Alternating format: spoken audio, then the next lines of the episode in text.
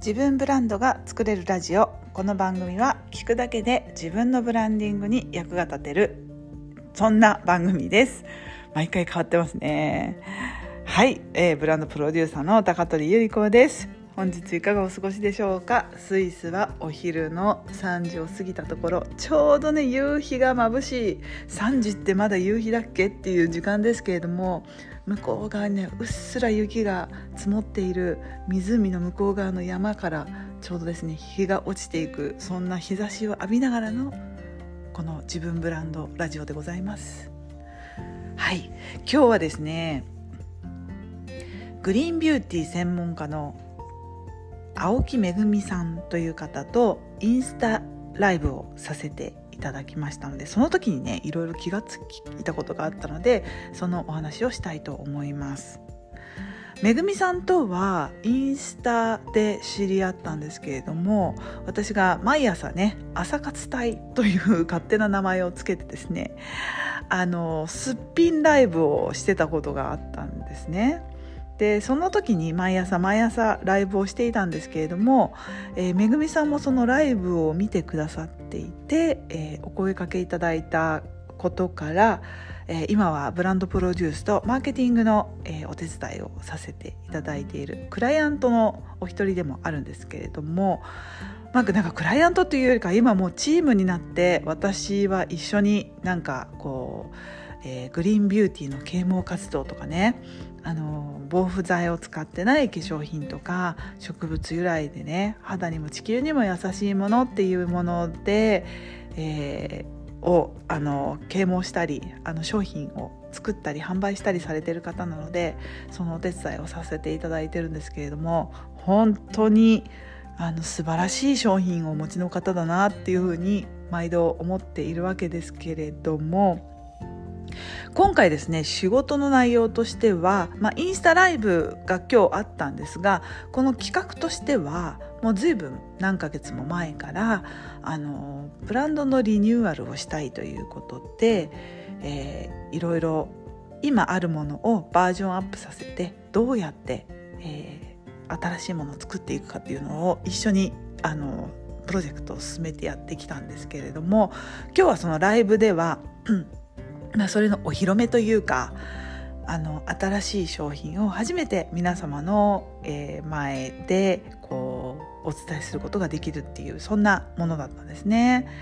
で、まあ、発表する時はねもちろん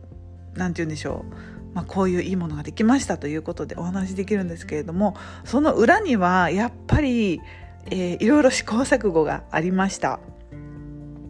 何をやっていたかというと最初にやっぱり、まあ、チームでねやる時にはあのやっぱりねコンセンサスというかイメージを一つに共有していく必要があるので私たちが何を最初にやったかというと、まあ、どんなブランドを作りたいのかっていうののゴールになるこんな雰囲気になるものを作ろうよっていうことであのブランドボードイメージボードを作ったんですね。あのそれは、まあ、いろんなやり方があるんですがあの私たちの場合はあのピンタレストで写真を見ていただいてめぐみさんが作りたい世界観とか写真とかをいろいろ出していただいたんですよね。でやっぱりめぐみさんって本当に素敵な女性でなんかこうお花とか自然なものとかラグジュアリーだったりアンティークなタッチがちょっと好きだったりとあのすごく素敵な世界観をお持ちの方でまさにあの選ぶ写真もそんなのばかりだったんですけれどももっともっと具体的に掘り下げようということであのその後にもっと具体的にじゃあ化粧品になった時にどういう風な見え方になるのかなっていうのを、えー、一度コンセプトボードにまとめました。そして次にやることというのが、言語化なんですけれども、えーと、あ言語化の前にねリサーチをしたんですね。昨日の牛宮城の会のあの音声でも撮ったんですけれどもやっぱりリサーチとモデリングっていうのが重要だということで私はここでもリサーチとモデリングをやってるんだなって今喋りながら気がついてしまいましたがあのイメージしたい例えばアンティークなものとかなんかこうイギリスとかフランスの雰囲気を醸し出すものということであのその時はねジョー・マローンってご存知ですか？あのフレグランスハウスフレグランスのブランドがあるんですけれどもジョー・マローンのパッケージがどういう雰囲気で店舗がどういうイメージで広告ビジュアルがどんなイメージなのかっていうのをいろいろ見ていったりしました。でまあそれも、うん、ちょっと違うと。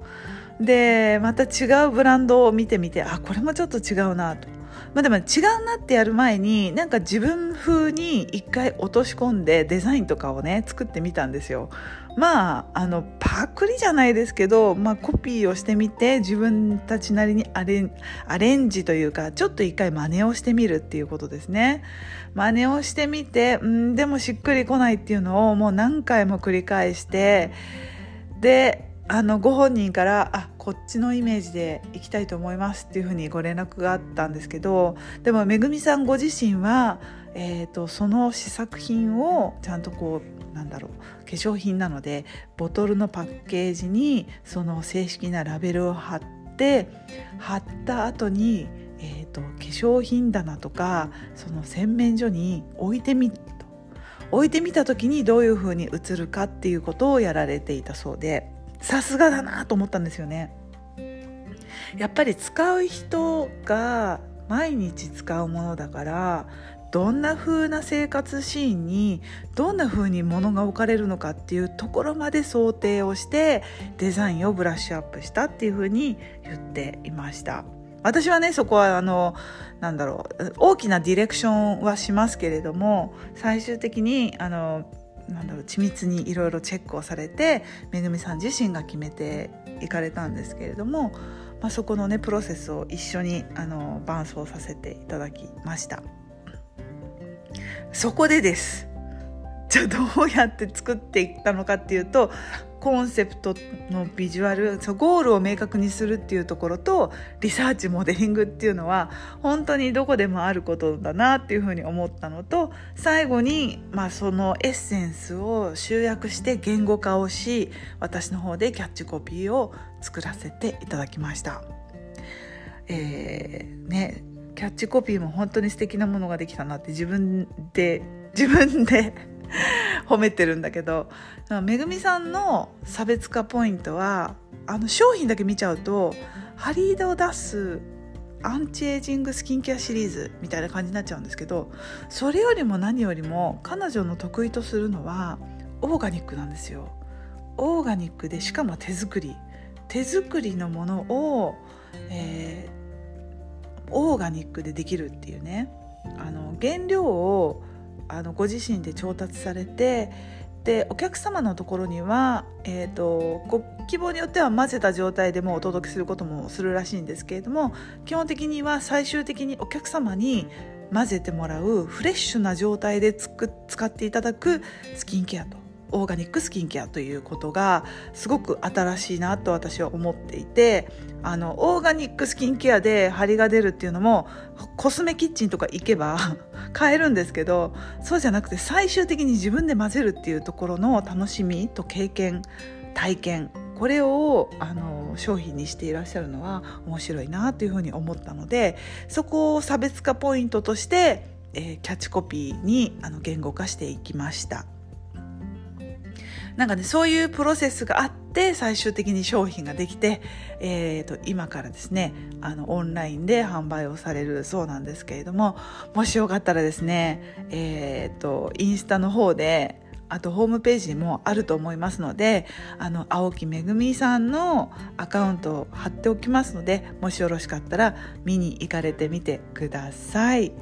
はい、コンセプトってねこうやって作るんだなっていうのを改めてインスタライブをしながらねあのいろいろ気がついたことがあったのでここの音声に残させていただきました。皆さんは何か商品作ったことありますか？